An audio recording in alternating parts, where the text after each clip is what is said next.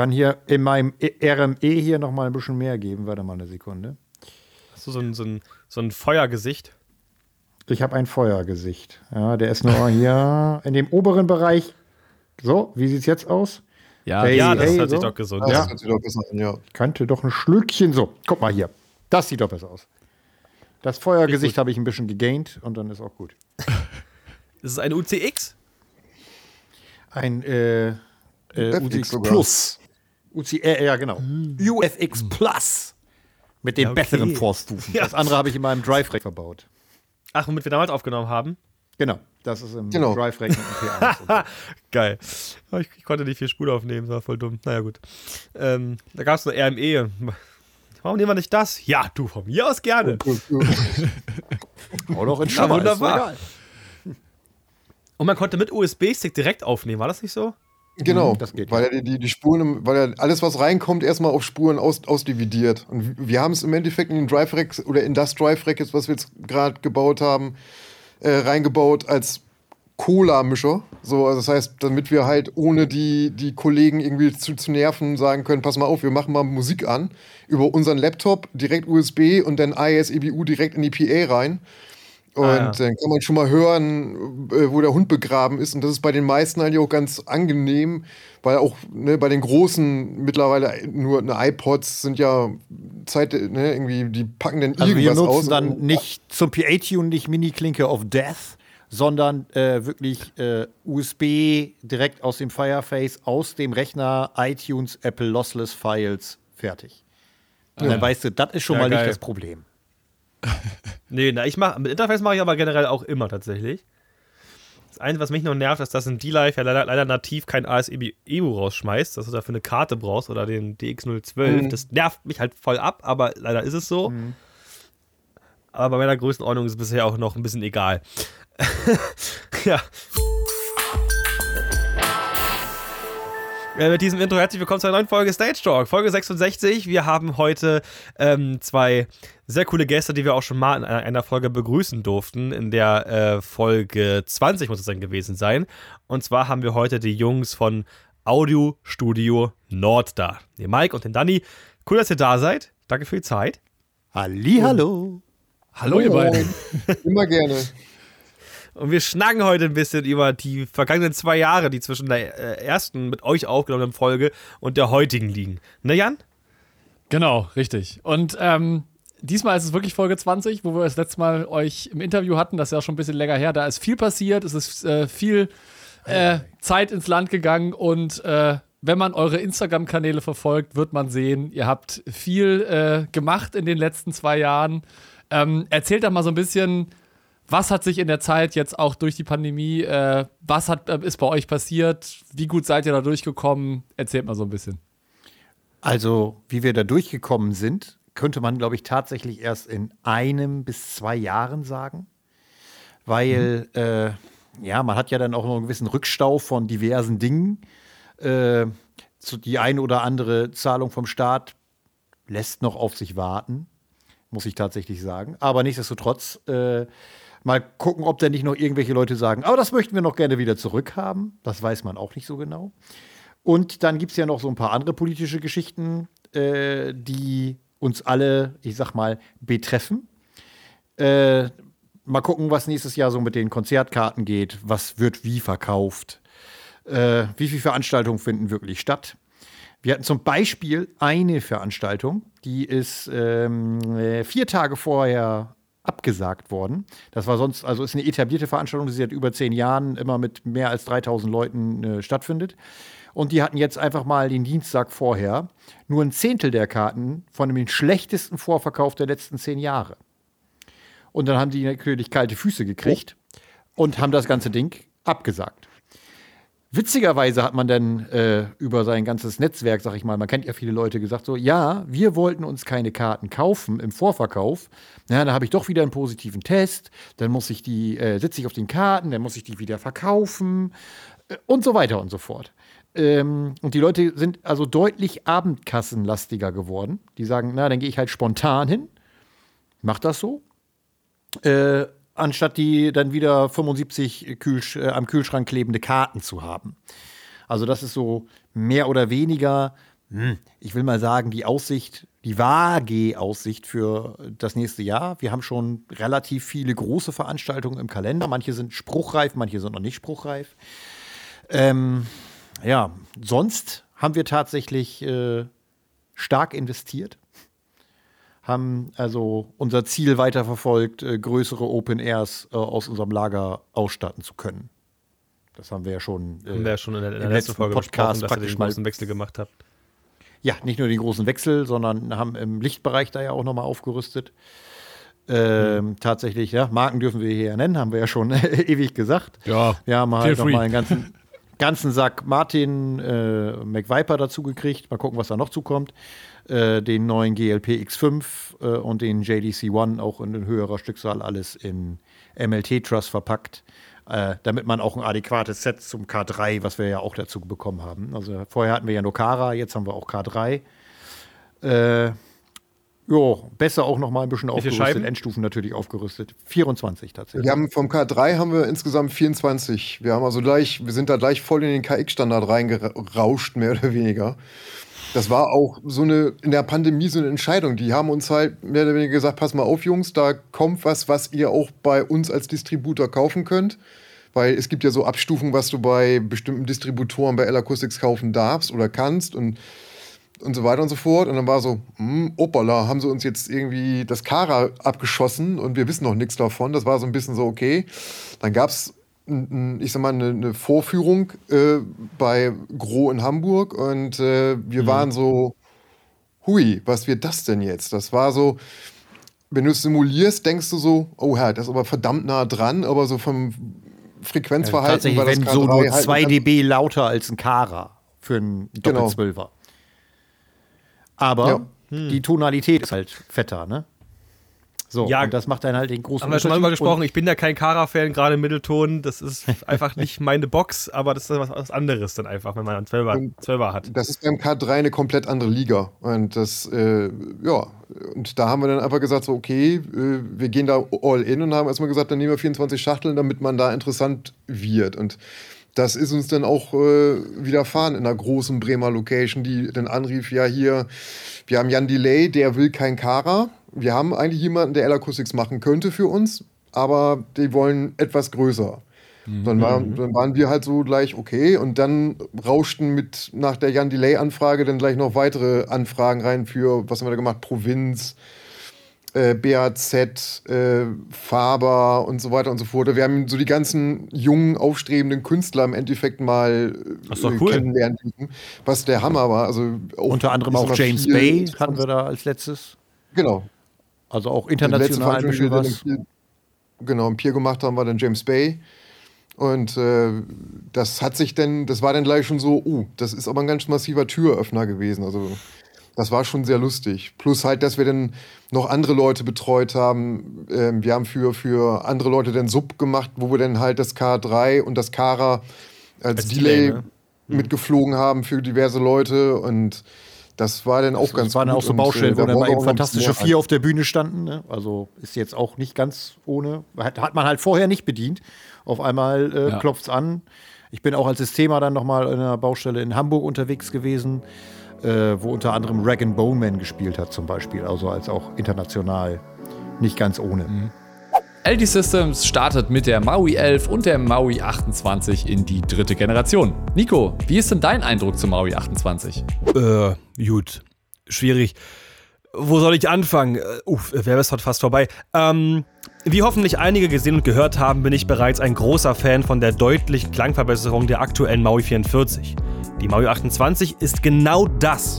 Nur eben etwas stuckeliger und vor allem möchte ich erwähnen. Nico, Nico! Was? Ich rede. Die sollen sich doch noch alle unsere Videos anschauen. Na gut, okay. Also zusammengefasst, es ist eine optisch sehr hübsche Anlage mit einem Sound, den man ihr für dieses Design und diesen Preis nicht zutrauen würde. Wenn ihr jetzt neugierig geworden seid, schaut euch gerne unsere beiden Videos an.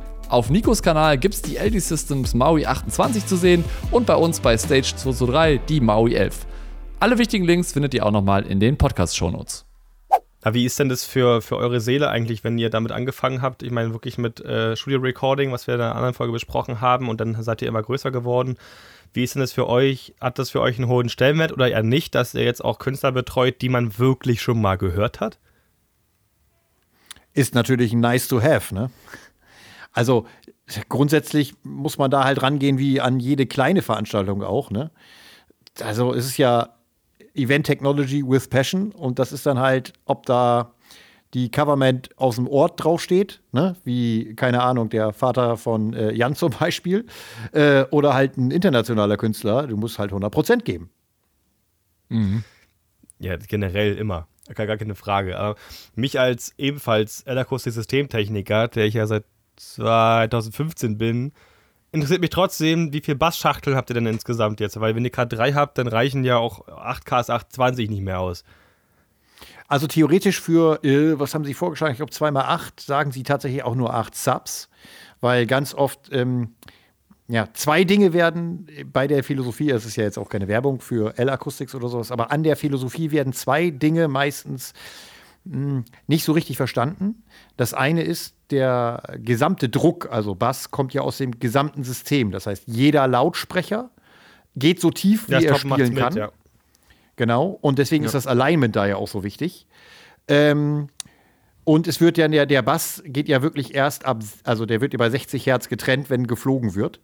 Äh, dementsprechend, äh, die, äh, und das ist ja bei, bei klassischen Hornsystemen, spielt so ein Bass ja, also, keine Ahnung, 100, 120 Hertz oder so. Das ist hier halt nur, wenn die wirklich Gitter an Gitter stehen.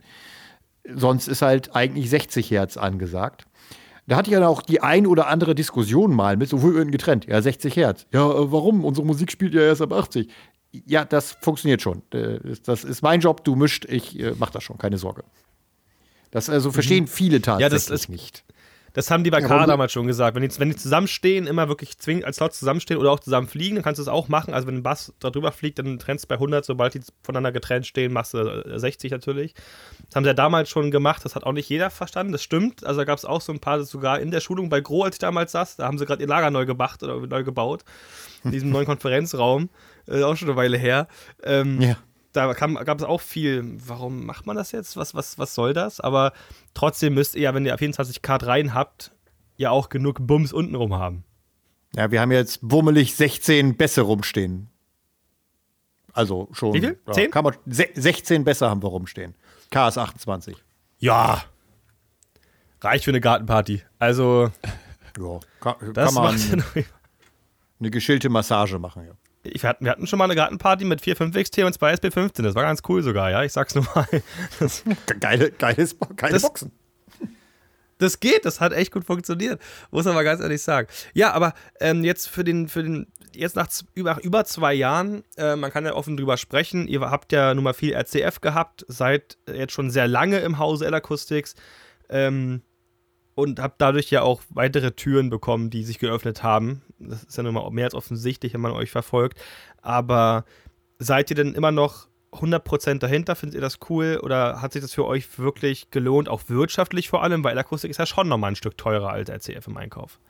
Also, das ja, also es paar bewegt Säulen, sich schon das in die Ganze. richtige Richtung. Ne? also es bewegt sich in die richtige Richtung. Ähm, grundsätzlich ist das ja aber so, dass äh, ähnlich, äh, wenn man jetzt zum Beispiel Computer von einer gewissen Marke mit so einem Fruchtlogo hat oder sowas, kennt man das ja auch, dass der Wiederverkaufswert immer ganz entscheidend ist. Der ist ja tatsächlich auch bei den Lautsprechern und Verstärkern, wenn man jetzt nicht das Museumsmodell im Lager hat, wirklich noch beachtlich. Und das ist nicht von der Hand zu weisen, dass man da dann halt, wenn man die Sachen einigermaßen pflegt, einen guten Wert hat. Ja, Ja, voll. Das kann, kann ich als, als äh, Jünger dieser Fraktion definitiv bestätigen. Das äh, habe ich letztens jetzt auch gehabt. Die ganzen alten iPhones, die kriegst du bei eBay immer noch gut los, wo alle anderen sagen, ja, schmeiß es weg und du kriegst bei eBay immer noch richtig gute Preise. Das ist, glaube ich, auch sehr wichtig. Und das ist ja letztendlich bei der PA nichts anderes, ne? Am Ende des Tages. Tatsächlich. Und die haben Nur ein bisschen größer. Man, man kann ja nicht immer nur in die, äh, also ne, man kann ja in die Zukunft nur schließen aus der Vergangenheit. Die sind schon sehr lange am Markt. Selbst äh, in, dieser harten Saison, die äh, 2022 war, hat man große äh, Open Airs gesehen, wo ein Vidos ging, weil einfach nichts mehr da war. ja, ja. So, und Ja, das, das, die äh, haben das dann hing mit, auch noch vor ein paar Jahren im, äh, auf der IFA. mit, mit, keine Ahnung, mit einem 20, 30 Jahre alten PA-System können die Geld verdienen. Und du kannst es halt auch immer noch gut verkaufen. Wobei ich das auch, man, man, ist, halt, ist ja hier nicht im Markenfest. Das ist äh, nicht von der Hand zu weisen. Das stimmt, auf Um jeden Fall. Also das, das, kann, das können nicht viele Hersteller. eine, keine Ahnung, eine D&B kriegst du sicherlich auch gut verkauft. Also, um Himmels Willen. Genau, da wollte ich gerade drauf raus. Wir haben nämlich eine große Show gemacht in der, in der, äh, in der Parkbühne ähm, Weißen See ähm, ähm, mit 3.000, 4.000 Leuten, nur zweieinhalb oder zwei waren erwartet. Das haben wir mit diesem uralten Q1 bespielt, was eigentlich ein CD-Horn drin hat. Und das hat Ich wollte gerade sagen, das tatsächlich ist ja ultra gut funktioniert. Ja, das sag, genau, deswegen. Ein CD, mit, eine CD-Hornbox kann kein Line-Array sein, so, das geht nicht. Aber ähm, trotzdem auf 35 Meter mit diesen nur sechs Schachteln die Seite, weil es viel weniger geplant waren, das ging richtig, richtig gut. Und das ist auch, das System ist so alt wie ich, 25 Jahre alt. Und da habe ich echt gedacht, Wahnsinn, das funktioniert richtig gut. Und ob das jetzt ein VDOS ist oder ob das jetzt ein Q ist, sozusagen, würde ich jetzt nicht unbedingt gleichstellen, aber auf eine Ebene, auf, eine, auf einer ähnlichen Ebene packen. Das hat wunderbar gefruchtet und da braucht man, braucht man auch nicht sozusagen vor den. Äh, in der Liga, weil eine Kuh ist ja deutlich, deutlich kleiner als äh, ein Vidos, ne? Als Doppel 15. Äh, Dividos meine ich. Ich meine Dividos, sorry, das Doppel-Achter. Ah. das kleine habe ich Ja. gemeint damit. Genau. Und das kann man auf eine äh, ähnliche äh, Waagschale legen. Ja, Ja, ähm, das- dann habe ich eine ne Frage an. Ma ja, ne, kann man schon machen. Ne? Habe ich eine Frage an Mike und zwar haben wir ja ähm, mal ganz kurz darüber geschrieben. Zwischendurch hat man ja auch mal so flüchtig Kontakt, äh, als es ums Thema Pulte ging. Ich habe ja auch lange überlegt, ah, was kauft man, was irgendwie, vor allem auch wirtschaftlich. Man muss ja auch gerade bei den großen Digitalpulten auch echt mal aufs Geld gucken. Und was kann das Ding und möchte ich mich abheben oder möchte ich einfach was haben, was für mich cool ist? Ja, weil ich ähm, muss nicht zwangsläufig einen Digico nehmen, auch wenn das absolut keine schlechten Pulte sind. Ihr habt euch ja für die Heritage entschieden. Welche, wa warum? Jetzt habt ihr das Midas ähm. Hat das, wie ist der Workflow? Hat ist das gelohnt oder sagst du, hm, da müsstest du noch was machen? Also generell war das so, wir sind mit äh, allen Leuten im Endeffekt, äh, alles haben wir alles abgeklappert. Wir haben uns Midas angeguckt, wir haben DigiCo angeguckt, wir haben dieser Jeffrey Löwe, der mittlerweile nicht mehr oder indirekt nur noch für DigiCo arbeitet. Irgendwie, der war bei uns, äh, der Christian Henel von ähm, Audiotechniker Ellen war bei uns. Äh, wir haben uns diverse Pulte angeguckt von Avantis, rüber und so weiter und so fort und waren lange am Hin und Her überlegen. Und wir, also ich habe halt festgestellt, auch durch meine Tätigkeit im Pumpwerk hier in Wilhelmshaven und auch durch die Arbeit für, für andere, also ich war für TDA unterwegs, ich war für Citizen Fi unterwegs und so weiter und so fort, dass Pulte im Endeffekt mitgebracht werden, auch mittlerweile in, ich sag mal, unteren Ligen. Also das heißt, Top 40 Kapellen und so weiter und so fort, die sind alle auf In-Ear, die brauchen einen Splitter oder irgendwas anderes oder schicken dir einen links-rechts und Ab Abfahrt und so weiter und so fort. Und da war bei uns so die, die Frage, welches Pult stellt man sich ins Lager, wo wir im Endeffekt erstmal am besten mit klarkommen und wo wir am meisten sehen, da haben wir eigentlich am meisten Spaß mit. Äh, wir haben uns, wie gesagt, alles angeguckt, alle Bedienphilosophien mal, mal drüber nachgedacht, lange drüber geredet. Und das ist im Endeffekt die Midas geworden, weil die für uns, äh, wir hatten vorher schon eine Pro 2, muss ich dazu sagen. Äh, die haben wir dann irgendwann mal verkauft, weil wir einfach gesagt haben, äh, Music Tribe übernimmt Behringer und übernimmt Dings und, Ja. äh, und ob das alles zusammen spielt und so weiter und so fort und was passiert in, in, in, Zukunft und das eierte ja auch viel rum. Aber mit der HD96 haben die uns komplett eines anderen belehrt im Endeffekt. Wir haben vor dem Pult gestanden, das Ding kann für das Geld ein Wahnsinn viel. Also es hat irgendwie über 100 Inputs, Matrizen ohne Ende, hat richtig, richtig gute Effekte. Kann man auch ohne Waves gut benutzen, so ähnlich wie die D-Live auch. Die hat ja auch mittlerweile eine auch ganze wichtig, Menge an, ja. an, an, an D-Live-Packs und so weiter und so fort. Äh, Und das war für uns so ein bisschen der, der ausschlaggebende Grund zu sagen, ja, warum eigentlich nicht in die Richtung gehen? So, das Ding ist, das Pult ist sehr kompakt für das, was es kann. Man verliert aber bei den 100 Inputs, die das Ding irgendwie verwalten kann, ähm, irgendwie nicht den Überblick. Ich habe da ja auch in, in diversen Zeitschriften, denn auch, weil wir relativ früh adaptiert haben, ja auch noch Interviews drüber geben dürfen. Und habe dann, äh, wie gesagt, das, wie gesagt, das Einzige, was, wo ich sehe, das ist ein Problem, oder was heißt ein Problem? Was halt so ein bisschen altbacken ist, ist halt das AES 50 Protokoll. Das ist halt so ein bisschen, wo man, wo man halt Ja. sagen muss, da muss man Beringer ja sag mal, auch. eine, eine Kröte schlucken. Aber generell äh, ist die Kiste, hat äh, uns über den Sommer echt treue Dienste geleistet. Das Ding ist, wir haben ähm, einen sehr guten Support vorgefunden. Das heißt, es gibt ähm, hier ein sogenanntes Ticketsystem, ähm, was man ja aus der IT-Abteilung ganz gut kennt. Und da hämmert man einfach das rein und innerhalb von 24 Stunden hat man zumindest schon mal eine Antwort von irgendeinem äh, äh, Kollegen aus der, aus der Abteilung, die da ähm, die Codes schreiben. Und dann wird auch wirklich gefragt, was hast du denn? Und auch nicht so, ja, verstehe ich jetzt nicht, sondern irgendwie, wir hatten, um mal einen, einen Bug aufzugreifen, ähm, ein AES-3-Problem. Und äh, da kamen richtig Fragen so, welche Kabel benutzt ihr? Benutzt ihr AES 110 ohmfeste Kabel? Irgendwie, wie habt ihr denn, wie ist eure weitere Gain-Struktur? In was für Geräte spielt ihr rein? Was musstet ihr machen, um den Fehler, ich sag mal, zu kompensieren? Was können wir tun? So, das waren so die ersten fünf Fragen, die mit der ersten E-Mail schon aufploppten. Und dann saßt du da und denkst so, okay, das wird jetzt aus wie so ein Motto, äh, ich dachte, okay, wir sind gleich auf, auf Level 3 hochgeschaltet. habe ich gar nicht gestellt. Obwohl ne? wir gerade erst den Fehler gemeldet hatten in dem Sinne. Und das hat, macht einen guten Eindruck. Die Kiste äh, fährt ja auch bei einigen größeren Produktionen als Havariepult teilweise mit. Und äh, nimmt gerade Fahrt auf. Ne? Also ist, das Problem ist halt, dass äh, die Music Tribe halt mit beiden, also mit der Wing und mit der HD96 mehr oder weniger in die Pandemie reingestartet ist und jetzt halt sich da rauskämpfen muss in irgendeiner Form. Wir selber halt als Verleiher stellen halt fest, äh, dass Digico halt da gerade den Markt von beiden Seiten links, rechts überholt. Und dass andere große Hersteller da gerade extremst äh, aufpassen müssen, was da passiert. Also, ja, das wobei, große wobei Problem kann man da ja noch zu sagen, tatsächlich, äh, ich sehe ja nun auch viele Mischpulte, die da an den Start kommen. Da, man kennt ja die Yamaha-Problematik, die liefern ja so gut wie nichts aus. Ne? Du kriegst ja nicht mal ein Angebot. Da hat ja. Digico extrem von profitiert.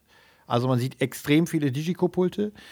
Also grundsätzlich sich damals eine CL5 gekauft zu haben, die kriegst du heute immer noch gut vermietet. Die kann jeder. Ne? Was man da jetzt äh, auf technisch hält, weiß ich jetzt auch nicht so genau, aber ist halt ein Corporate-Pult. Wirtschaftlich eine gute Idee, das Ding. So, ja. bei Pulten ist es für einen Verleiher aber echt schwer geworden, weil entweder hast du Touren, die das Ding mitnehmen, aber wenn du jetzt so ein großes oder so ein Pult, der über 20.000 Euro Klasse durch die Gegend fährst, äh, das musst du auch erstmal wieder verdienen. Weil, wie gesagt, die Pulte werden meistens mitgebracht. Äh, das ist wirklich schwer. Es ist nicht mehr so wie damals, aber du brauchst halt auch ein Pult, was eine gewisse Liga hat. Also du kannst ja nicht nur eine SQ5 hinstellen und sagen, wieso kann doch alles. Du brauchst schon einen Tisch, den du anbieten kannst in dem Moment. Da haben bei uns auch Leute drüber gespielt, wie äh, Stefan Gwildis oder die haben das einfach genommen, das Ding, ne? Oder Culture Candela, die haben gedacht, ja, alles klar, äh, habe ich noch nicht dran gestanden, freue ich mich drauf. War eigentlich mehr so die, die äh, Rückmeldung. So. Und, ja. ja. gut, ein paar Vocals ist ja am Ende auch easy, aber ja. Ja, ja also von, von ja, am Ende habe ich. Von hart bis zart hat da einiges drüber gespielt. Haben wir auch unser, unser Festival hier drüber gemacht. Äh, da haben wir auch die Baseballs drüber gespielt. Also schon auch größere Bands, ne? Hat. Äh, ich habe auch am Festival auch mega viel, also bei der Second Stage alles ganz viel SQ5 gesehen. Also die einen kommen mit einer C5, der andere mit einer Rivage, der andere mit einer SXL und dann kommt eine nächstgrößere Band, die jeder kennt, dann kommt so eine SQ5 und das, trotzdem war der Sound nicht schlecht, ja, aber die ich weiß schon, was du meinst, also am Ende bist du trotzdem eingeschränkt. Die, die, Pul die Pulte klingen heute auch alle irgendwie richtig geil. Also das Ding ist irgendwie, ja. so jetzt mal, das Ding ist irgendwie, wer heute ein Pult rausbringt, was irgendwie, irgendwie klingt wie Mülltonne auf und zu, also wo man, da, das, da, das kannst du heute einfach nicht mehr bringen. Das heißt, ja, von, LS9 kannst du nicht machen, so. Ne? Und das, das Ding ist halt, bei uns war auch so ein, bisschen, so ein bisschen die Idee zu sagen, wir wollen halt ein Pult, was sich irgendwie verdient, relativ flott, wo wir aber auch, ähm, keine Ahnung, im Havariefall auch mal sagen können, okay, der ist deine XYZ abgeraucht oder der Turbus ist nicht oder der LKW ist stecken geblieben oder so. Und dann kann man sagen, pass mal auf, deine 70 Inputs, die bei so einer größeren Produktion ja schnell mal zusammenkommen, kannst du auch über dieses Pult hier machen. Wir haben einen Babysitter oder zwei, die, da, die sich damit auskennen. Wir halten die Händchen und bitte. So, und das hm. war mhm. so ein bisschen, ich sag mal, die, auch die Mutter des Gedanken, dass man sagen kann, wir haben hier einen Pult, mit dem kann man, mit dem geht man, ich sag mal, nicht unter. Ne? Und äh, es war halt so die, die, die, ich sag mal, die neuere Innovation am Pult, die gekommen ist. Und das hat halt so, wie gesagt, war halt eine Entscheidung aus, aus allen möglichen Ecken, wo wir dann einfach im Endeffekt gesagt haben, los geht's, wir machen das Pult. Und es hat sich mhm. echt bewährt, weil also es, es spielt sehr stabil und ähm, wie gesagt, es ist noch am Anfang von dem, was es, glaube ich, kann, weil es ist Software-Status 1. Punkt irgendwas, 8, irgendwo sind wir jetzt gerade raus oder so. Ja, es hat also auch der Kollege gesagt, gesagt bei Texas, da haben sie das Ding ja auch mal gezeigt und was es so kann und so weiter und das Interesse war sehr groß. Alle standen außen rum und konnten fast nichts mehr sehen, ja. Ja. Ähm, nur hat der Kollege aus leise gesprochen leider, aber nein, Ja, das, Tom- das, Thomas, das, Thomas spricht immer sehr leise, ja. ja, sehr, sehr leise Das und äh, das war ein bisschen, bisschen hinder, hinderlich vielleicht. Am Ende trotzdem ein ganz witziges Ding. Ich würde mal selber dran stehen wollen, glaube ich. Am Ende habe ich die live auch genommen, weil ich halt darauf groß geworden bin, so ein bisschen. Und am Ende finde ich auch keine schlechte Entscheidung ist. Und ähm, ist sowieso mal eine reine Philosophie-Sache. Und ich, ich sehe das, genau wie ihr, dass die meistens mitgebracht werden. Ich habe mir sie auch nur geholt, weil ich dann jemand bin, der sie mitbringt. Ähm, nicht, weil sie fürs Verleihgeschäft ist. Die ist für eine Band oder für zwei, drei maximal fest eingeplant und da, da ist sie zu Hause irgendwie. Ne? Das ist der heutige Modetick. Oh, kann ich, kann ich auch vollkommen verstehen. Da geht es irgendwie ja ganz hin, oft, dass sich große Bands auch Pulte selbst kaufen, ne? Also, die dann mitfahren. Ja. Das ist ja meistens so. Das ist ja zum Beispiel bei der, bei der Coverband von, von meinem Vater da, die haben sich auch halt ein, ein SQ, äh, eine Q16 noch gekauft und so ein Mixwerk und so, so Kleinigkeiten. Aber es ist halt voll oft, äh, heu- voll häufig so, dass halt Bands sich dann selber auch Equipment kaufen und äh, das dann letztendlich dann auch selber irgendwie äh, nutzen und dann brauchst du halt nichts irgendwie zu, zu mieten. Ja, genau. Also du siehst auch bei den größten Bands, die so rumrennen, immer irgendwie noch, selbst wirklich bei großen, so ein X32-Rack Ja, irgendwo drin genau. mit einem Splitter, der das in ihr macht. Ja, das sieht man auch ganz, ganz, ganz, ganz oft. Das Ist ist, echt die, dieser Proberaummischer. Aber es funktioniert ja. Also, so, warum auch nicht? Ja. Genau, Nico, äh, wir sind ja jetzt quasi jetzt Audiostudio Nord, ne? Ihr beiden, Danny und Mike, haben ja vielleicht schon, der eine oder andere hat ja wahrscheinlich schon die, die Folge, Folge 20 gehört. Ähm, diesmal ist auch die richtige Folgennummer, nicht wie beim letzten Mal. Ähm, und äh, erzählt nochmal vielleicht für die Leute da draußen, die euch vielleicht jetzt noch nicht so direkt kennen, ähm, was macht ihr eigentlich mit Audiostudio Nord? Also ganz einfach in zwei, drei einfachen Sätzen. Vielleicht kann Danny einfach mal anfangen. Wir machen, wir, wir sind Full-Service-Dienstleister im Veranstaltungstechnikbereich. Mic Drop. So kann man sagen. Also wir machen ne, von hart bis zart alles. Von Oma Bömmels Geburtstag bis zum großen Open Air mit namhaften Künstlern. Kannst ja alles kriegen. Kannst, kannst das alles kriegen. Genau. Und das im, im, im Norden, ne? Wo man, wie man schon so schön hört. Ja, ja, da, wo man uns mit Geld bedroht, da kommen wir auch hin. Unsere Geld bedroht. Ja, die, die Frage kommt, kommt immer mal wieder. Irgendwie fahrt ihr auch da und dahin? Oder denkst du so, warum nicht? Ne? Also, wie gesagt, wir, wir sind schon in der Schweiz gewesen zu, zu Anfangszeiten mit Föhn. Da haben wir halt Street Parade gemacht. Äh, da sind wir hingefahren. Das war dann halt immer so, da war ich eine Woche lang mit dem Carnet beschäftigt. Weil, wenn du zum ersten Mal so ein Carnet vor der Nase hast, dann denkst du auch so, oh mein Gott, so mit zur IAK und zur Bank Ja. mit Bürgschaft und ne, da- das war schon, das war schon immer aufregend. Und äh, aber wir fahren halt auch durch komplett Deutschland. Also Ja. auch schon zu RCF-Zeiten haben wir halt, ne, wie gesagt, die Kieler Woche haben wir Ewigkeiten oder betreuen wir Ewigkeiten. Irgendwie, da haben wir auch alles hingeschleppt, was äh, Köln irgendwie mal im Lager stehen hatte. Ja. Das ist eine andere Größennummer auf jeden Fall, andere Größenordnung. und so weiter und so fort. Deswegen, also wir, wir fahren halt überall hin, wo, wo man uns äh, braucht oder wo man uns mit Geld bewirft in irgendeiner Form. Aber wir machen das ja, ne, aber es ist halt auch immer noch irgendwie so, so eine Leidenschaft. Das ist auch, ne, hat sich auch dieses Jahr wieder extrem rausgestellt. Ne, du, es waren Anrufe und, und Jobs dabei, die ich, die, die ich gemacht habe, wo ich gedacht habe, äh, da kommst du am Lebtag nicht, nicht hin in irgendeiner Form. Und dann stehst du halt irgendwie am Monitorplatz bei Rock am Ring und äh, irgendwie vor dir, also vor dir ne, ist das Who is Who der, der, ich sag mal, der deutschen und internationalen und äh, ich sag mal, Musikbranche am, am Durchdrehen. Und du hast eine halbe Stunde Zeit, in das Material da durch die Gegend zu schubsen. Und da, da hast ich, ich habe mich auch immer gefragt, wie kriegt man das hin? Und es, und es ist ja am Ameisenhaufen, aber es ist unglaublich gut strukturiert und äh, war echt äh, spannend, da hinter die Kulissen gucken zu können. Und ähm, naja, das war halt, äh, ich sag mal, so ein bisschen auch de- de- dem Problem geschuldet, dass halt 22 plötzlich anfing.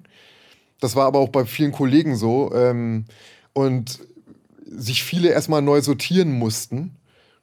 Und äh, ich glaube, das wird sich auch 23, 24 wird das Loch auch noch hinter uns herlaufen. Ja, vermutlich. Ja, wird das So, auch. also egal wie das jetzt weitergeht mit, mit der Kulturbranche, ich sag mal, die großen Festivals, glaube ich, die sind nicht am Wackeln und nicht am, am Wanken, sondern ich glaube eher, dass es halt, wie gesagt, bei so Sachen, ich sehe das wieder mal bei, übers Pumpwerk, so Kleinkulturgeschichten, Kleinkunst und so weiter und so fort. Da musst du halt auch ein Fernsehgesicht sein oder einen Namen haben. Oder, ach, warte mal, den habe ich doch schon mal irgendwo. Ne, irgendwie so, ich war beim Quatsch Comedy Club oder bla bla bla, was es da alles gibt. Äh, die Sachen funktionieren irgendwie und Ja. füllen sich auch. Aber andere Sachen irgendwie, die eigentlich ähnlich gut sind oder, oder auch komplett andere Sachen irgendwie, die, die dümpeln vor sich hin, obwohl sie eigentlich auch ein vernünftiges Publikum verdient hätten. Die Leute ähm, gehen sehr spontan momentan los. Wahrscheinlich auch deswegen, weil sie wirklich zwei Jahre lang einen Kleinwagen am Kühlschrank hatten als, als Kartenkontingent. Und jetzt sagen, jetzt gucken wir Die mal. vergessen auch, dass sie eine hatten. Ja, ja. Ne, und, und jetzt gucken wir mal, was, was uns interessiert oder wir gehen spontan hin und so weiter und so fort. Deswegen glaube ich, muss man da noch ein bisschen auch, auch 23 eine Lunge haben. Ich habe halt auch gehört, dass die großen Veranstalter jetzt mehr oder weniger mit ihrem ganzen Nachholkontingent grob durch sind. Also ich meine, die sind irgendwie, keine Ahnung, irgendwie, ich habe gehört, dass ein ganz großer Veranstalter dieses Jahr irgendwie über 1000 Veranstaltungen durchführte. Und ähm, dass 2023 eher auf sein normales Kontingent von 500, 600 Veranstaltungen im Jahr zurückkehrt. Im Prinzip hast du damit vollkommen recht, Mike. Das andere Ding ist, was ja auch daraus resultiert, finde ich als Beispiel. Ähm, klar, die Menschen haben tausende Karten bei sich am Kühlschrank hängen in, mit sehr hohem Wert und man hat es auch sehr oft mitbekommen, dass ähm, viele vergessen, dass sie ein Ticket haben. Gerade bei, ich finde, das ist auch eine große Problematik von diesen Online-Tickets. Ich hatte selber für dieses Jahr Tickets für drei Bands. Frag mich mal, wo die rumliegen nach dreieinhalb Jahren. So, um, ja, wirklich, ich, kon, ich kann Ja. da nicht hin. Wie willst du es denn nachweisen? So, ich hätte zu Leoniden gehen können.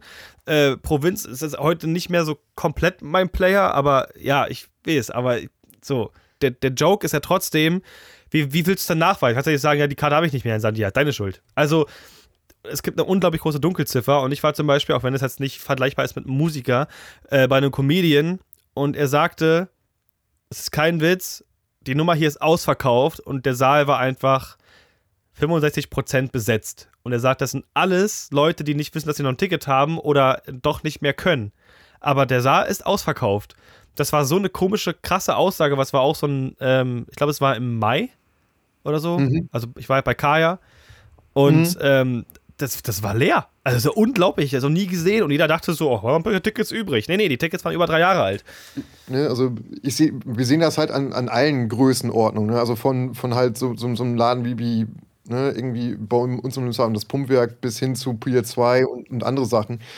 Das ist äh, überall gang und gäbe. Und auch das Wirrwarr mit den Karten. Ich habe ne, irgendwie 2019 für 20 gekauft. Ne, dann findet die Veranstaltung jetzt Ende 20, äh, 22 statt. Und äh, da den Überblick zu behalten, ist ja auch für die Leute an der Tür Katastrophe. Ja, ja, für alle. Das ist der Horror. Also ich, ich, ich reiz auch nicht mit, deswegen habe ich einfach gesagt, pass auf, ich lasse es jetzt fallen. Ist leider sehr blödes Lehrgeld, aber du kannst ja auch nicht immer. Das ist ja einfach mega nervig. Und sowohl als für, für Künstler, für Crew, als auch für den eigentlichen Gast am Ende. Du hast ja gerade schon äh, Pumpwerk nochmal angesprochen und wir waren vorhin schon so ein bisschen beim Thema Beschallung. Was waren eigentlich die großen Herausforderungen bei der Beschallung beim Pumpwerk Open Air? Oder gab es Herausforderungen? Das Pumpwerk Open Air haben wir. Genau. Also die, die, das Ding ist, es war, wir haben es äh, zum insgesamt zweiten Mal komplett betreut. Ähm, haben hier, ähm, im, äh, als es 2019 das letzte Mal stattgefunden hat, hatten wir halt äh, Unterstützung von Gro. Da haben wir K2 rein, reingemietet und ein Systemer und haben das dieses Jahr mehr oder weniger komplett in Eigenregie gefahren. Ähm, was äh, was halt äh, auch wieder crewtechnisch interessant war, war halt Stagehands waren eigentlich mit Gold nicht aufzuwerten. Also das war so, wenn du Stagehands hattest, äh, also wir hatten Gott sei Dank acht Stück insgesamt. Ähm, das war so äh, mehr oder weniger alles, alles Tutti, alles Glück gehabt, mehr oder weniger, wie, wir da, wie, wie die Produktion da rangekommen ist. Beschallungstechnisch war es, äh, haben wir halt das äh, 2x12K3 gemacht und äh, im Endeffekt ein Bus-Array vor der Bühne.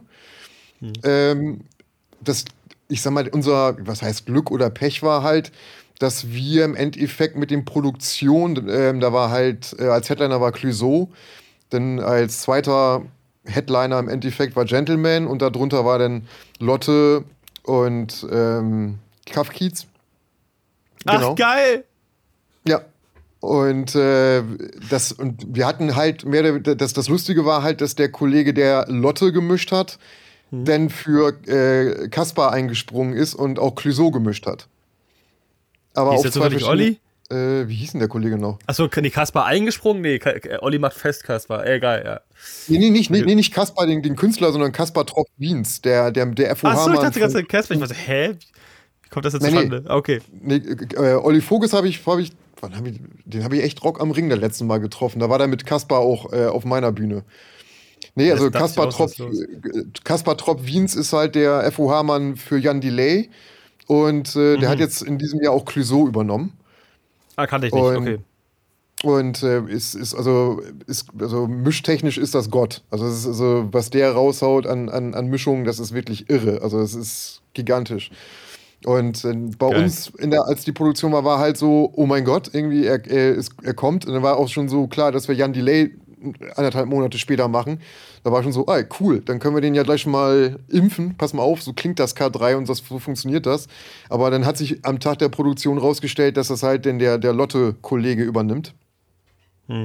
Aber auf dem Pult von Caspar. Also der hat mehr oder weniger sein komplettes Waves und äh, Preset auf einer SD12 mitgeschickt. Und Lotte hat da auf einer, ich glaube, D-Live C1500 gemacht, meine ich. Ganz kleine. Und die ganz kleine hatte er, ja. Clouseau war halt äh, unterwegs mit, mit, äh, mit einem Doppelgespann ähm, Digico. Mhm. Ähm, der hatte in der Front eine SD12 und ich glaube, Kevin Custins hat einen Monitor gemacht. Ich glaube, der hatte auch eine SD12 für den Act mit. Meine ich. Ah, fett. Gleich richtig. Und das haben wir gleich auch mit Glas miteinander verbunden und äh, das war halt äh, ziemlich entspannt. Das, das Lustigste war halt, äh, als Gentleman dann auf die Bühne kam, das war halt Reggae-Party, ne? also wirklich äh, Bässe Ja, ja, wurden mal entstaubt. Da kamen dann echt so bei Facebook und bei anderen Sachen relativ schnell die Kommentare, oh, zu viel Bass, zu viel, mach mal was aus. Und auch, ähm, ich sag mal, Mitarbeiter des Veranstalters kamen dann auf mich losgerannt, meint so, mach was, das ist zu viel Bass. Ich meine so, ähm, das ist ein Reggae-Act. Hallo? Ja, also es gibt, es gibt schon Konzerte, muss ich sagen. Ich gehe ja auch, auch wenn viel zu selten mal auf Konzerte, bin ja meistens, ihr kennt das ja auch, beruflich da und hat man vielleicht mal abends kurz Zeit, sich mal was anderes anzusehen oder so. Aber äh, es gibt Acts, wo ich auch wirklich sage, muss das jetzt so krass sein? Also mein Beispiel dafür ganz kurz ist ähm, Full Force äh, Ferropolis Gelände, ähm, ähm, ich glaube 12 oder sogar 16, also maximal Anzahl an GSL und alles an SL-Sub, was ging. Und nur weil die Anlage das gerade kann, musst du sie doch nicht in Limiter fahren. das stimmt. Nee, aber ich rede ja davon, dass es Veranstaltungen gibt, wo das wirklich der Fall ist. Und ich da nicht verstehe, warum man das macht. Da, da klappen nicht umsonst in der ersten Reihe wirklich Menschen ab und du denkst dir beim Konzert, ja, jetzt habe ich so viel Bass, dass mein Ohr damit gar nicht mehr klarkommt und ich den HFMF gar nicht mehr mitkriege. Das ist nicht das Ziel. So. Und das äh, erlebe ich aber sehr oft. So, lass, also mir reichen auch 95 dBA, vielleicht mal zwischen mal 100, 105 darf gerne mal sein, das mit Dynamik und so, aber es müssen nicht 120 sein, das finde ich ein bisschen krass einfach, ja. Und Nee, die, da, da, da, waren, da waren wir da, da, waren, da waren wir auch gar nicht. Also das war halt einfach Genau. nur, äh, die Leute waren das halt, ne, diesen, diesen, diesen Eindruck von so einer Musik nicht gewohnt. ja, ja, Ne? diese Also, guten. Weil der, der Mix, der, der von Gentleman nach vorne kam, der war halt super aufgeräumt. Na, halt mit Bums, na, Energie halt. Ist doch aber in dem Fall auch richtig. Deswegen haben wir auch einfach gesagt, pass mal auf, das ist ein Reggae-Act, das ist halt Bestandteil der Musik. Das ist genauso wie, wenn du auf ein Rammstein-Konzert gehst, irgendwie, dann hast du auch mal Phasen, wo da 105 oder sowas die um die Nase wehen, aber dann hast du halt auch andere, Und wo dir warm dann hast wird. aber auch andere, ja, ja, und, ja, und, und du hast aber auch andere Stellen, wo es dann halt wirklich, ne, keine Ahnung, 90, 94 ist, weil die halt einfach nur ein Klavier und ein paar Stimmen haben, die dann, die dann spielen. Also, was, was da gerade abgeht, ist. Genau, einfach mal dynamisch. Genau. Ja, die meisten kennen keine Dynamik mehr. Ich, also ich setze auch ger sehr gerne manchmal auch auf sehr heftige Kompressoren, aber das hat ja nichts mit der Gesamtdynamik des, des Konzerts zu tun am Ende, finde ich. Aber äh, ja, richtige Ansicht. Also, ich muss auch immer noch zugeben, was heißt zugeben? Ich sage das sogar sehr gerne. Ähm, ich habe es euch, glaube ich, damals schon in der Folge gesagt. Ich halte immer noch den KS28 für den besten Subwoofer auf diesem Weltmarkt, weil er einfach alles vereint, was mir gefällt. Außer, dass er vorne noch keinen Speaker hat, aber der Rest ist mir egal. Das Ding ist eine ultra fette Kiste, die ist so gut geworden. Ich liebe das Ding. Ähm, ja.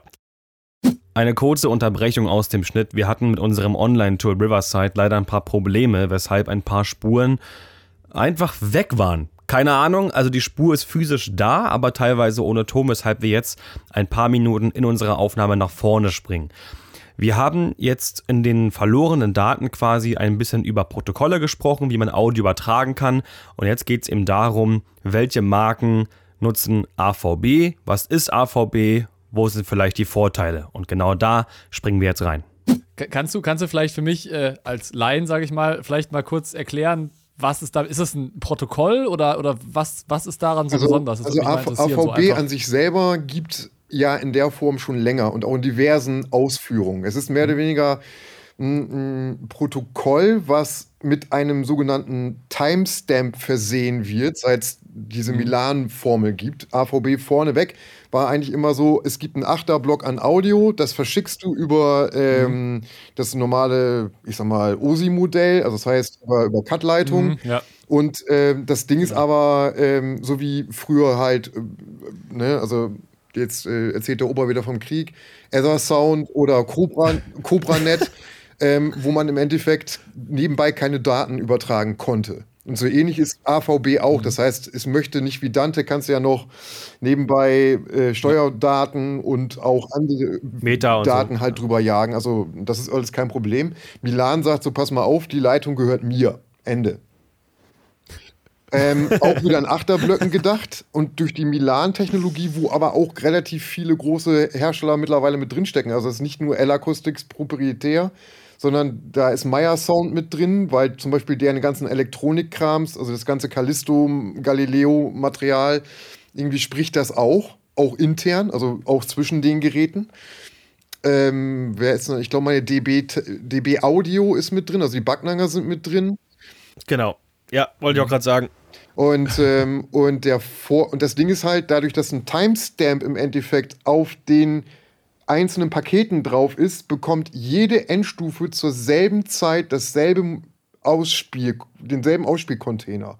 Das heißt, du hast immer dasselbe, ah, mhm. was, was, was man ja früher immer, was, was ja, ich sag mal, als Line-Areas aufkam, wurde ja immer diskutiert, ja, durch die mechanische Winklung hast du ja ein Delay drin und blum, ne? Und da gibt es ja minimale Phasenverschiebungen, die ja, und das war ja so, so die, die, ne, die, die große Diskussion. Ja, die wirst du auch nie los. Auch nie aber, los. Genau, aber, aber durch, ja durch, durch, diese, ich sag mal, Milan-Geschichte bist du mehr oder weniger, kommt zumindest aus den Endstufen, aus den Ports, immer genau zur selben Zeit dasselbe, dasselbe Signal und nicht irgendwie. Bei Dante kann es mal sein, dass du, keine Ahnung, Container 32 und 33 dann vertauscht. Kriegst du als normaler Zuhörer gar nicht mit aber irgendwie ist das Signal ein bisschen verwaschener, sage ich es mal so. Und beim AVB Milan ist das, also egal wem wir es vorführen, also bei den, bei den Headlinern, die dann auch Soundchecks bekommen, sagen wir so, ja, wir hätten gerne AES-EBU hier am FOH und wir würden gerne irgendwo an der Bühne nochmal ein Foldback-Signal haben, um halt irgendwie ne, irgendwas zurückklappen zu können, falls irgendwas verreckt. Naja, und ähm, wenn wir dann diesen Foldback simulieren, das kann man ähm, durch einen Knopfdruck im, im, Network Manager relativ schnell machen. Kriegst du egal, wer es ist, also Ami, Franzose, deutscher Mischer, irgendwie, die drehen sich erschrocken zu dir um und, und sagen, egal was du gemacht hast, drück den Knopf wieder zurück, weil es ist, also das Ding klappt echt auf wie ein Buch. Das ist, äh, das muss man gehört haben. Und ich glaube auch, dass das halt ja, also, ja, das stimmt. alle Hersteller, die dann nicht auf den Zug aufspringen werden, verlieren werden. Also dazu ein paar Sachen. Also erstmal hat, kann ich es hundertprozentig unterschreiben, ähm, was Mike gesagt hat. Also ich finde persönlich zwischen NF und AS3, wenn es, also ich habe es jetzt nicht gehört, wenn du gute Wandler hast, ehrlich gesagt. Aus dem D-Life raus habe ich keinen Unterschied gehört zwischen AS und NF. Aber der Unterschied zwischen Milan und AES, ich dachte so, ja, wird vielleicht eine Nuance besser. Nee, also das habe ich auch mitbekommen. Ich habe hab, aber für mich festgestellt, bei ganz kleinen Systemen macht es nicht so den Unterschied. Sobald du irgendwas Fettes da hast, irgendwie gerade Zeilenlautsprecher, dann ist das richtig, dann geht's los. Ja, also dann, dann merkst du den Effekt. Das, genau, das, desto mehr Schallwandler du am Ende hast. Auf verschiedenen Ja. Wegen. So, das ist ja, glaube ich, das, das, so kann man es am Ende sagen. Weil desto mehr du zeitlich theoretisch korrigieren müsstest, um es mal so auszudrücken. Äh, auszudrücken, auszudrucken, analog. Ähm, und was ich auch noch, was ich auch noch so sagen kann, weshalb es, glaube ich, auch eine deutlich oder, oder ein, unterstützend eine größere Rolle spielen könnte, ist der Verlust von Dante. Ordinate hat ja immer noch so unglaubliche Probleme. Ich meine, Hashtag auch Samsung und so, klar, aber ähm, da irgendwie was an den Start zu kriegen. Ich versuche, seitdem ich die D-Live habe, eine Dante-Karte zu kriegen. Äh, Leute, wird nix. Ja, auch hier gab es wieder ein bisschen Probleme, dank Riverside. Aber eigentlich hat mich Danny nur zustimmt, aber trotzdem leicht ironisch ausgelacht. Weiter geht's.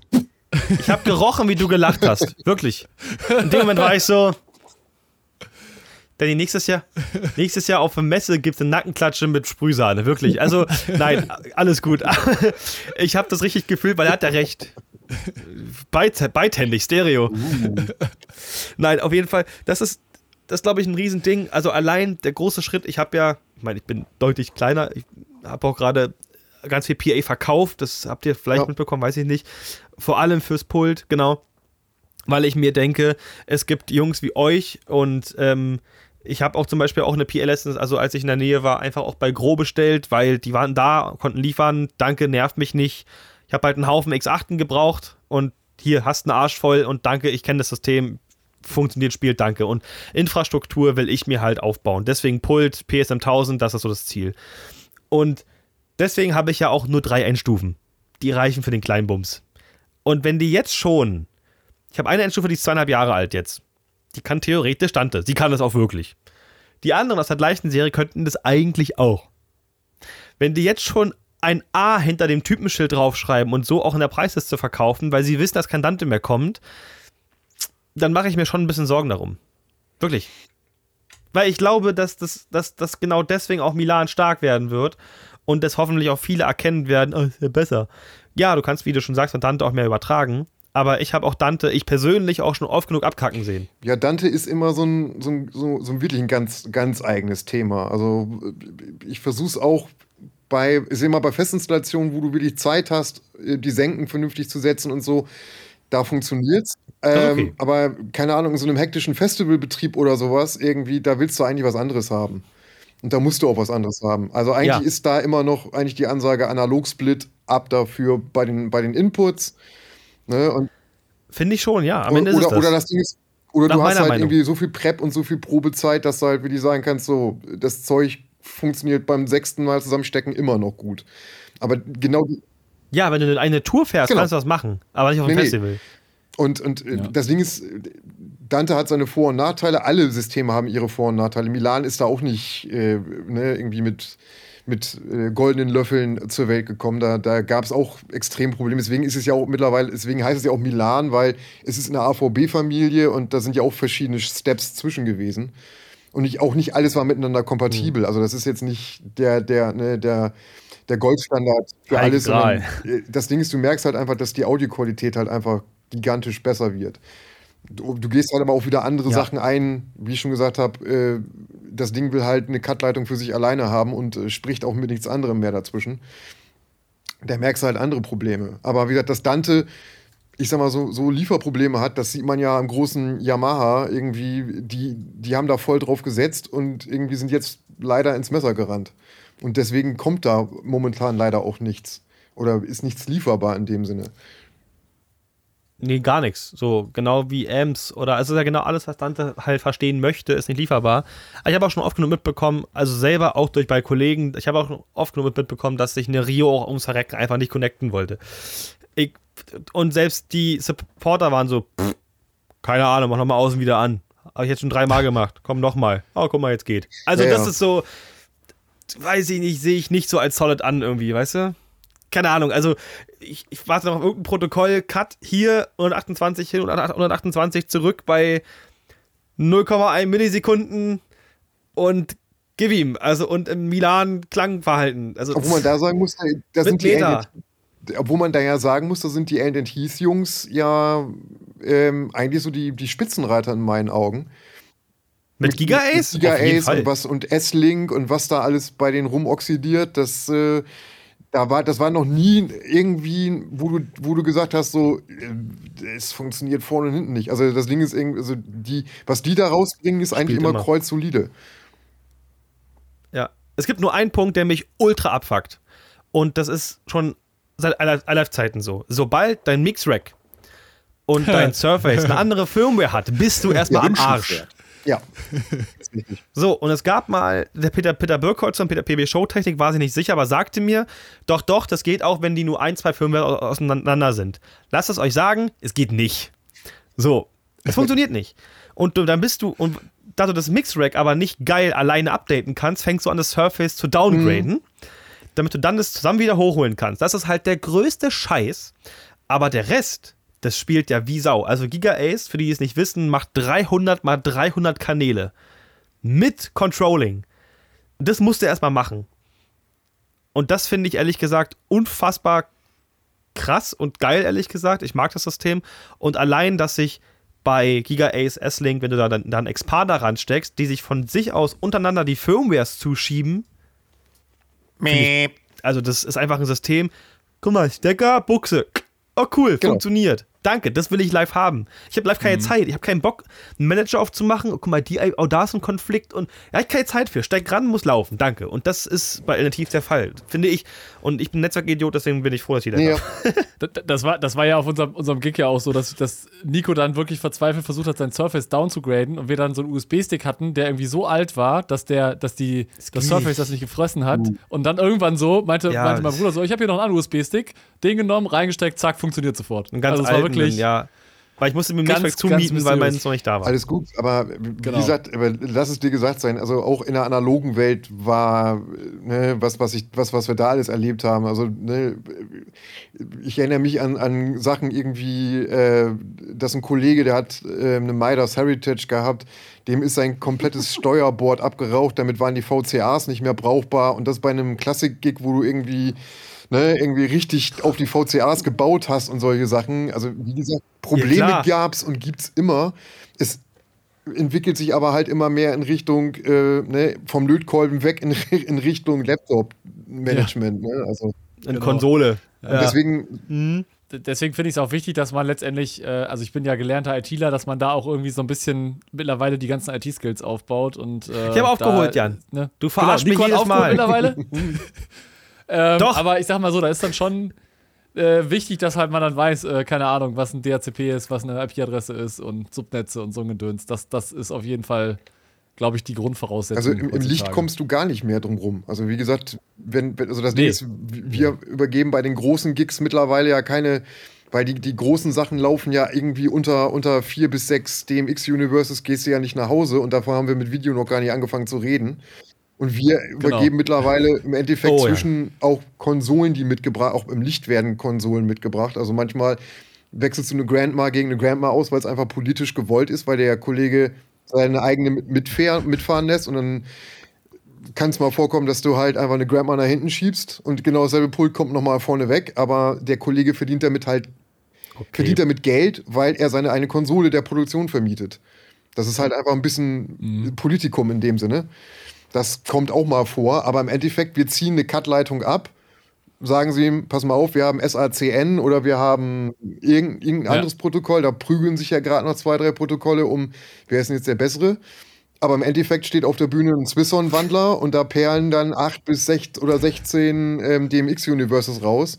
Und alles, was nach oben geht, geht über eine ganz klassische äh, XLR-Leitung an die Lampen.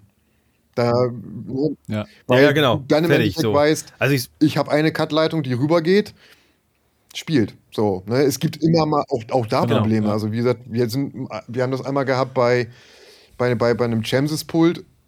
Ähm, da war, das ist ein bekannter Bug, da sind die auch gerade dran. Das heißt, wenn du da frisch reinsteckst irgendwie, dann müssen die Lampen, da muss, müssen die Lampen mal resettet werden, damit die wieder auf Endpositionen fahren können und so weiter und so fort. Aber das sind so Kleinigkeiten, die lernt man halt als Lichtsystemer dann auf, auf längere Sicht. ja. Du kannst den letzten Parameter dann nicht verändern. Also wenn du das als letztes auf dem anderen Pult zum Beispiel grün hattest auf den Washern, dann steckst du das ins andere Pult Und dann kann der da grün rein und rausdrehen, rot oder so. Die bleiben grün. Super. Das heißt, der hält Da das du- da musst du im Swisson erst, da musst du völlig im egal. Swisson oder im ja, also aber äh, Pan Tilt und alles Mögliche kannst du machen, aber dann musst du einmal das Note resetten. Weil der das praktisch genau. behält. Weil der denkt, weil der denkt, das Ah, wo auch, äh, warum immer er auch der den letzten Wert behält. Ich weiß nicht genau, woran. Das kann auch Pan sein oder so. Das ist nur ein Beispiel. Du kannst alle anderen Parameter verändern, aber den frisst er nicht mehr. Ja, super. Das ist ja weird. Aber, Aber Also muss auch das aber, wissen, das ist aber bei, bei, bei, Ja. bei einigen Wandlerfirmen mittlerweile schon so, ah ja, okay, da haben wir ein Problem, da arbeiten wir jetzt mal dran. Ja, weil, weil, Ja. Ich finde, es geht mittlerweile aber auch immer schneller, ehrlich gesagt, was Support angeht. Also nicht bei jeder Marke, aber es gibt viele. Mir fallen sehr viele Beispiele ein, wo ich anrufe und sage, äh, okay, krass, warte, ich rufe gleich zurück. Und dann hat er für mich eine Lösung am Telefon oder, oder arbeitet sofort dran. Nicht bei jedem klar, aber ich habe das Gefühl, das wird irgendwie besser. Vielleicht, weil die alle jetzt Videocall geschult sind durch Corona, ich weiß Nee, es nicht, ich- aber ich es denke, es ist so, so aus, aus beiden Richtungen. Das Ding ist irgendwie ohne, ohne einen vernünftigen Support im Hintergrund, wie es, das hat man ja gesehen, so ist ja äh, zum Beispiel im Lichtbereich MA massiv groß geworden, weil du hast einmal bei Lightpower samstags abends um 22 Uhr angerufen und da ist jemand ins Telefon gegangen und hat dir gesagt, ja, Junge, Ja. irgendwie mit Neustarten kommst du nicht weiter, geh mal in das Parameter und drück mal den Knopf und mach das mal, ne, und irgendwie und dann Und die wissen, wovon Genau. sie reden. Immer Leute, weil Ja, auch ja, Leute sitzen, die, keine Ahnung, So. selber mit dem Pult äh, schon seit Anomov unterwegs sind oder gewesen sind oder wie auch immer. Genau. Und die haben auch immer, Also ans Telefon geht ist die eine Sache, aber auch Ahnung haben ist Ja. die andere Sache. Und da ist Light Power aber ganz weit oben. Ich habe von so vielen Leuten gehört, dass die ein Riesenproblem hatten oder die, Leu die Leu Lampe ist neu, ich wusste es nicht, die gibt's noch nicht. Ja, schreibe ich die eben. Zack, fünf Minuten später ist Genau. das Pfeil da. Bumm. weil, weil die halt Ja. Leute einkaufen, die wirklich tief in der Materie drin stecken. Und also wie gesagt, MA ist das ja im Endeffekt. Aber das muss unterm Strich natürlich auch bezahlt werden. Ich wollte da muss sagen, man das ist irgendwie Apple. Man Ja. kriegt so ein paar Fader und ein paar Knöpfe mit einem Bildschirm. Was soll das kosten? Willst du mich verarschen? Ja, die Software ist ja teuer. Und, Äh, der und Support. da steckt die Kohle. Ja, ja, klar. Aber das ist halt, viele, ist aber viele okay. Leute sehen halt nur die Hardware und sagen, ja, aber warum ist die Hardware so teuer, aber was da halt für Software hintersteckt und dass du ja auch Entwickler brauchst, die das alles warten, die die Bugfixing machen, da redet ja keiner Das ist drüber, immer so aber ein das will halt auch wieder keiner bezahlen, ne? Ja, aber wisst ihr, was das Sketch, wenn einer so eine MA aufschraubt, sitzt ein Raspberry Pi drin oder so. Nein, aber das, ich meine, das wäre dann auf jeden Fall gut verdientes Geld. Aber ja, die, ist ja, am Ende ist ja auch so ein, ja, Apple hat noch ein paar Leichen im Keller, aber am Ende ist ja auch so ein Apple-Ding. Warum ist das so teuer? Ja, ja, weil es deren eigene Software ist und das einfach in sich funktioniert. Die müssen sich nicht auf andere Sachen anpassen, ne? Das ist ja auch noch so ein Ding. Ähm, anyway. Wir erleben auch ganz schön oft, äh, gerade auch so Team Lautwerfer und so weiter, alles was Corporate ist, dass sehr viel gebaut wird mit Luminex, falls Ja. euch das was sagt. Ähm, ist, selbst ich als Netzwerktrottel empfinde das System als ziemlich clever und finde das gar nicht so schlecht eigentlich, was die da so bauen. Und da kann man ja auch Netzwerke super einfach ohne irgendeine Konsole oder so, also auch als Halbwerksidiot, ja, als Analogtonler kriegt man das echt gebacken, mit den Dingern sich Gruppen zu bauen, den Switch zu managen, dass das auch alles sinnvoll funktioniert und kannst sogar sagen, ey, das ist ein Dante-Netzwerk und der weiß, was ich von dem will. Und das finde ich schon ganz schön cool, ehrlich gesagt, weil mit Unify und Dante kannst du zum Beispiel komplett knicken. Das funktioniert einfach nicht. Des- des- Deswegen sind So. die auch so weit und, und Beispiel. deswegen sind die auch super weit. Und die sind auch bei ganz vielen Herstellern mittlerweile, ich sag mal so, als OEM. Klamotte auch zu finden. So, also dass, dass du einfach sagst, so, hm, war mal Ja. eben, wenn ich den jetzt in Blau kaufe und so, ach so, das ist, ah, okay, alles klar, also weil die, die Kisten funktionieren einfach. Also, und die, aber die haben halt eine vernünftige, ähm, ein vernünftiges Interface für den Menschen, weil das ist alles farblich und alles, ne, du klickst drauf und sagst, pass mal auf, irgendwie welche Geräte siehst du in dem Netzwerk und bla bla bla. Und da musst du nicht irgendwie wie bei, keine Ahnung, im, im Dante 3, äh, Level 3 Schulung irgendwie, ja, wenn sie hier die Quality of Service nicht einhalten, dann haben sie Datenaussetzer. so, das ist bei, da denkst du auch so, okay, dann stehst du auf der Baustelle und denkst so, ähm, Quality of Service, wo habe ich hier jetzt Quality of Service? Wo ist jetzt der? In dem dritten Untermenü. Jetzt kann ja kein Mensch merken, und, ey. ja, aber, aber, ne, aber das ist im Level 3 halt irgendwie so, wird das halt 20.000 Mal um die Ohren gepeitscht. Und da, da haben die Jungs halt einfach gesagt, wie funktioniert das, was müssen wir beachten? Und wenn du sagst, pass mal auf, dies ist, und du benennst das auch so, dann weiß der Switch oder besser gesagt die Automatisierung, die dahinter steckt, eine ganze Menge. Und da müssten anderes, äh, ich sag mal, Switch-Hersteller auch mal ein bisschen Gas geben, weil Luminex läuft denen ganz schön den Rang ab. Ja, weil du stellst hin, machst einen Rechner ran, die finden sich erstmal Genau. auch schon mal. Das ist ja auch schon ein Hindernis bei manchen Sachen. Und du kannst sofort beginnen und musst nicht irgendwie, äh, äh, Cisco, warum geht es jetzt nicht? Und vor allem, weil Cisco auch irgendwie fünf Mahlzeiten zum Hochfahren braucht. Aber ähm, das ist ja auch noch so ein Ding. Verstehe ich nicht. Ein Switch, du musst doch nur. Hä? Was, was machst du denn da? Ein Ei kochen oder was? Also, Ja, aber du, du musst es aber auch immer so sehen. Du, du musst das so sehen, Nico, das sind ja halt Switche, die quasi für jedermann gemacht sind. Ne? Das ist jetzt nicht so spezialisiert. Und Luminex ist natürlich Klar. da jetzt genau auf die AV-Szene, ne? dass du sagst, okay, ich habe jetzt hier ja, meine aber der Anwendung. Unterschied ist, und- der Luminex kann ja nicht weniger, würde ich sagen, auf andere Art und Weise, aber er kann ja nicht weniger. Warum braucht also der Cisco für das gleiche Geld einfach wirklich, ich glaube, im Butzke irgendwie acht Minuten zum Hochfahren als Switch? Pff, weiß ich Ja, nicht. das ist halt Cisco. Das ist halt Cisco. Das ist halt. Ich Ja, kann mir vorstellen, dass damit- ja eine ganze Menge Legacy in der, in der Software mit hochfahren oder so. Das könnte ich mir Genau. gut vorstellen. Also und, und Cisco, du musst ja sagen, Cisco uralte ist quasi, Codebasis. Ja, aber Cisco, äh, als ITler habe ich schon viele Cisco-Switche in der Hand gehabt und Cisco ist halt so der Platzhirsch, das ist halt so die. Enterprise-Dingens und dass die halt ja. lange zum Booten brauchen, ist denen halt scheißegal, weil ein Cisco-Switch steht normalerweise in einem großen Rechenzentrum, der 24-7 läuft. Den machst du halt einmal an und dann ist auch scheißegal, ob er jetzt 8 oder 10 Minuten zum Booten braucht. Das ist halt für die halt Anwendung da. nicht ge- geeignet. Ja, ne? Genau. Alles gut. Und Ja. hier haben die halt wirklich drauf geachtet. Ne? Jungs, von, von diesem ganzen Rumgenörde über Technik, was ja am Ende auch so ein bisschen unser Steckenpferd ist, aber es ist ja nun mal auch ein Podcast für, für alle, sag ich mal, muss natürlich immer noch eine, noch eine Frage geben, äh, bevor wir zu einem ganz, ganz, ganz, ganz Schlussslot von äh, Future Festivals kommen. Ähm, was war der lustigste Moment in den letzten Jahren, den ihr vielleicht so Backstage erlebt habt, der euch vielleicht gerade einfällt? Muss nicht der lustigste sein, da fühlen sich immer gleich alle so, oh mein Gott, ich muss unbedingt den lustigsten finden. Irgendwas, was ihr erzählen könnt, wo ihr dachtet, ah, das erzähle ich gerne mal bei einem Bier in der Bar oder so, wenn mich jemand danach fragt, ähm, was man da so, ähm, ja, während ihr unterwegs seid, Also weil das, weil das Pumpwerk, Jan Delay, L-Acoustics bauen oder weil es auch für mich ein persönliches Highlight war, weil ich hatte die, äh, wie hat Jan Delay ähm, im Pier 2 ähm, und äh, wir gehen dann meistens äh, in das nahegelegene Kaufhaus, um was zu essen. Äh, und äh, irgendwann, äh, wir, wir waren dann halt zum Abendbrot, sind wir, sind wir dann wieder rüber und haben dann, äh, und auf einmal hörten wir hinter uns nur jemanden rufen, ey, nehmt mich mal mit. Wir drehen uns um, war das Kaspar, also der, der FOH-Mann, und äh, der hatte Jan im, äh, im Schlepptau. Und dann sind wir mit zwei Background-Sängerinnen, Jan Delay und Kaspar Trop-Wiens mehr oder weniger, und wir mit fünf Mann irgendwie Richtung Waterfront gestapft und er meint so, pass mal auf, jetzt gehen wir schön durch Primark durch und irgendwie, und ihr stellt euch mal alle in schwarz um uns rum und macht mal so einen auf Bodyguard. Dann haben wir da, haben wir da richtig einen auf dicke Hose gemacht. irgendwie und äh, dann sind wir da in den Food Court rein. Ich habe ihn dann, ne, wir beide sind, also Jan Delay und ich, wir sind dann äh, zu einem Inder gegangen und naja, und äh, er hat sich dann selber verraten im Endeffekt, weil er dann einmal laut gelacht hat und die Stimme ist halt unverkennbar. Da war natürlich sein, äh, Ja. sein ruhiges Essen war dann durch, aber bis dahin hat ihn auch kaum jemand erkannt. Außer wir sind um ihn rumgelaufen, so und dem Motto, der muss wichtig sein, da laufen Leute um den rum.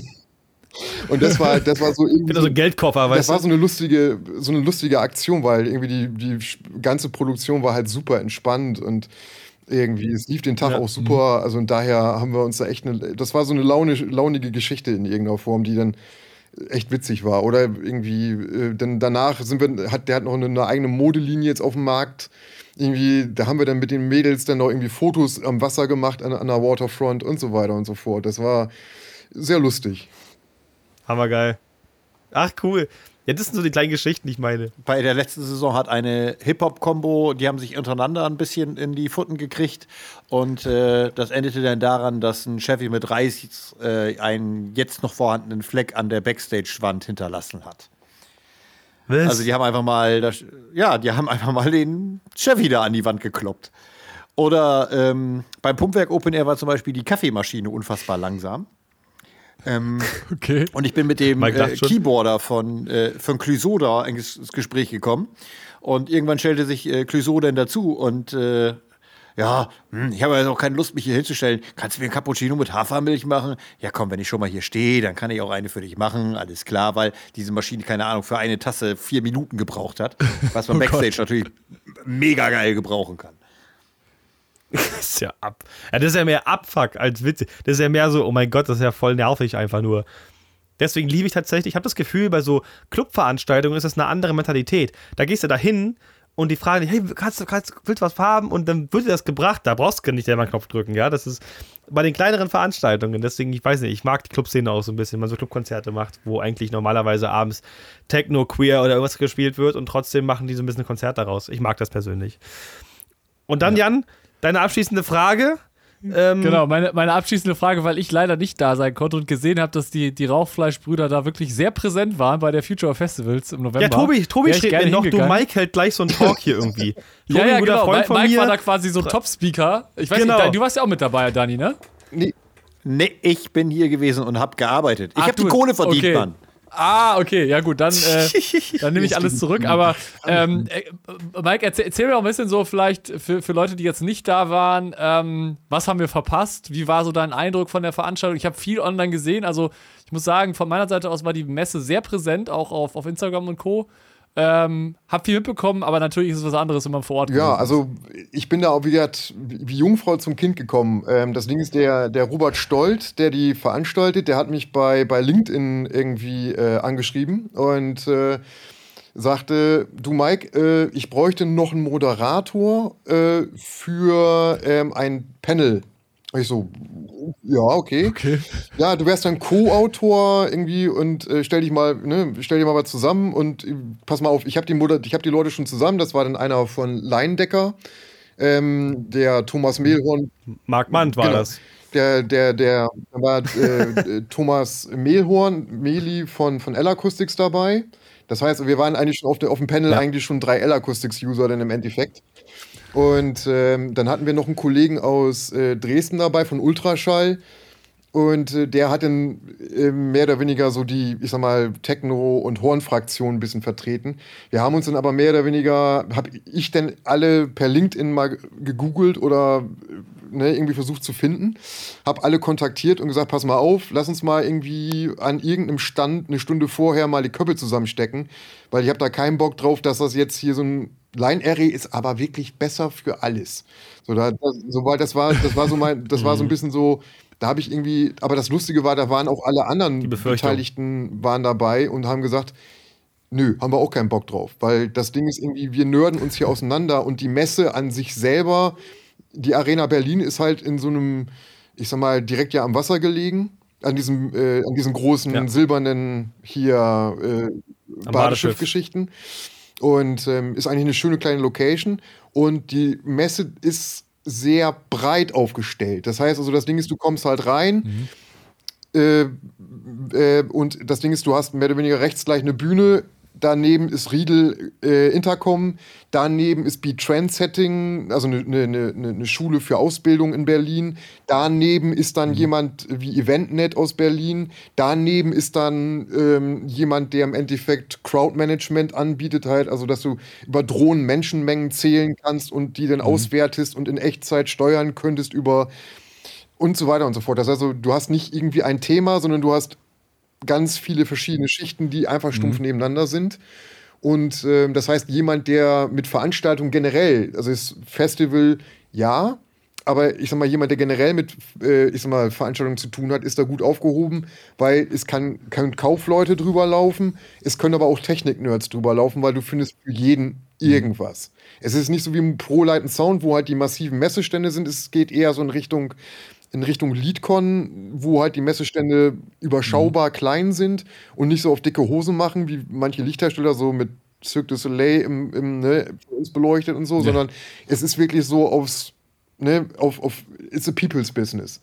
Es gibt auch einige Leute, die sagen, nächstes Jahr kommen wir nicht wieder, weil, keine Ahnung, so Traversenhersteller und so weiter und so fort, die waren, die haben jetzt nicht so gute Resonanz gehabt. EventNet hingegen schon, weil die plötzlich angesprochen wurden, ja, wir brauchen unbedingt, äh, ne, Instagram ist die ganz große heiße Scheiß, ihr müsst uns dafür, ne, bla bla bla, Starlink, bla bla bla und so weiter und so fort. Also da muss man auch ein bisschen unterscheiden. Mein Panel war im Endeffekt, wo kommen wir her mit der Beschallung und wo gehen wir hin? Und das äh, unter Umständen soll das auch noch irgendwie als Podcast verwurstet werden und bla bla bla. Also es könnte noch mal was kommen. Es gibt auf jeden Fall eine Videoaufzeichnung irgendwie, da sind wir aber bei 5 Stunden 38, weil das an dem Tag wurde mir erzählt, ja, wir sind auch in Berlin in dem offenen Kanal im, im Videostream mit drin. Oh, oh okay. Ja. So, ne, fünf Kameras, Licht an und los. Und im Endeffekt haben wir auf diesem Panel über, ich habe im Endeffekt einen Backslide gemacht, eine, eine PowerPoint war das im Endeffekt, wo ich im Endeffekt klassische Hornsysteme oder Aerosmith-Konzerte und aus diversen Facebook-Gruppen Bilder auch genommen habe, wo ich einfach gesagt habe, pass mal auf, da kommen wir her. Und auf dem Panel haben wir im Endeffekt diskutiert, wo soll es denn hingehen? So, geht es in Ja. Richtung Immersive Sound auf Festivals? Ähm, wie sieht es mit dem allgemeinen Thema aus Go Green? Und so weiter und so fort. Wir haben es also versucht, in dem Panel nicht so, ja, L-Acoustics sind die größten und die geilsten, sondern das Ding ist, es haben alle im Endeffekt sehr neutral im Endeffekt versucht zu sagen, pass mal auf, wir kommen daher, da müssen sich Festivals irgendwie hinbewegen, was können wir dafür tun oder wo geht die generelle Geschichte hin? Wir haben also Coldplay analysiert, warum die im Endeffekt nur auf drei Deutschland äh, in drei Deutschland Locations, aber sechs Konzerte oder acht Konzerte gespielt haben. Was, das, was der Sinn dahinter ist, ist das überhaupt sinnig? Macht es Sinn, keine Ahnung, sechs Nacht, Nächte im, im, im Olympiastadion Berlin zu spielen und halb Deutschland fliegt und fährt dann nach Berlin zum Beispiel. Ne, Macht das Sinn oder und, so. und solche Ideen. Mal Wir andersrum haben aber gesagt, quasi. so, Mhm. wir müssen alle sehen, wo sich die Branche generell hin entwickelt. Das haben wir ja auch gesehen, also wir haben das nicht direkt angesprochen, weil wir auch nur eine minimale Zeit hatten. Ähm, was aber auch Mhm. sicherlich interessant gewesen wäre, wo entwickelt sich das gerade hin durch jetzt auch diese ganzen amerikanischen Aufkäufe von diversen Firmen hier in Deutschland? Ne? Niemand Nee, weiß, was ne, du also, meinst. äh, wir sind da halt massiv eingestiegen und wir haben durch einen, ne, durch einen guten Kumpel auch äh, ein, einige Insights, sagen wir es mal so, wo man, wo man auch äh, denkt, okay, alles klar, interessant.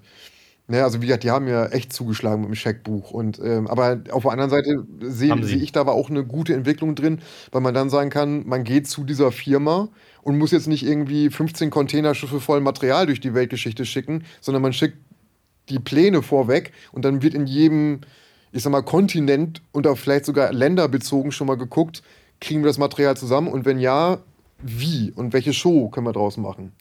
So, und dass man da im Endeffekt sieht, das ist dann Go Green. Man muss also nicht von, keine Ahnung, von Karlsruhe irgendwie drei Container nach Amerika schicken, damit irgendeine deutsche Hard Metal Band im Endeffekt irgendwie da das gewohnte Material hat, sondern da müssen die Firmen globaler einfach denken, dass man sagt, mein, Mat und mein Material kriegt man in genau derselben Form überall auf der Welt. Und da, äh, Ja. da ist halt, ich glaube, der Schlüssel auch für zukünftige, weil gute Boxen bauen die mittlerweile alle. Ja, also grundlegend kommt da überall was sehr Vernünftiges raus, auf jeden Fall, das stimmt. Am Ende ähm, müssen wir auch sagen, dass wir auch ähm, gewillt sind, vielleicht nochmal äh, extra über die Future Festivals zu sprechen. Müssen wir mal gucken, wie weit wir da mit unseren, ähm, ja, unseren Mühen kommen, sage ich mal ganz vorsichtig. Da wollen wir auch mal ein Wort zu verlieren. Am Ende gibt es da auch immer super viel zu besprechen, gerade eben auch mit Bezug in die Zukunft und vor Nachhaltigkeit. Zum Thema Nachhaltigkeit hatten wir auch schon, finde ich, einen sehr interessanten Talk mit den, äh, mit den äh, Frauen und Männern von Adam Hall. Das war auch eine ganz coole Folge. Da wurde auch sehr selbstkritisch auch mal das Ganze angesehen und zu sagt, ey, warum muss das eigentlich sein?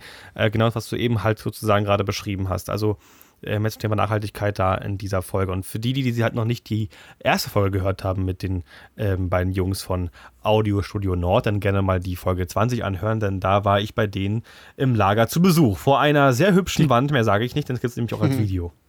Zum, Genau. zum, zum, zum Angucken quasi. Genau. Und äh, ja, ich denke, ich, ich sage das gleiche wie letztes Mal auch, weil ich glaube, das ist tatsächlich auch ähm, wirklich so. Ich glaube, es war nicht das letzte Mal, dass wir eine Folge aufgenommen haben. Ich glaube, es wird irgendwann mal noch eine geben. Zumindest würde mich das sehr freuen.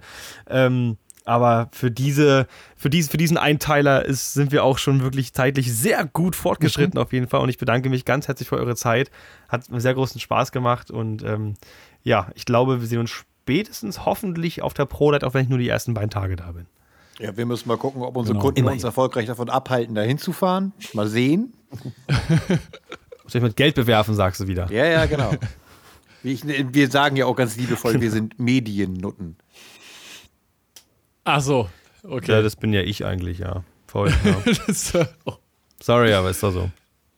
ja, vielen, vielen Dank und äh, bis zum nächsten Mal. Vielen Dank für eure Zeit, euch Bis beiden. demnächst. Danke. Immer gerne. Bis dann.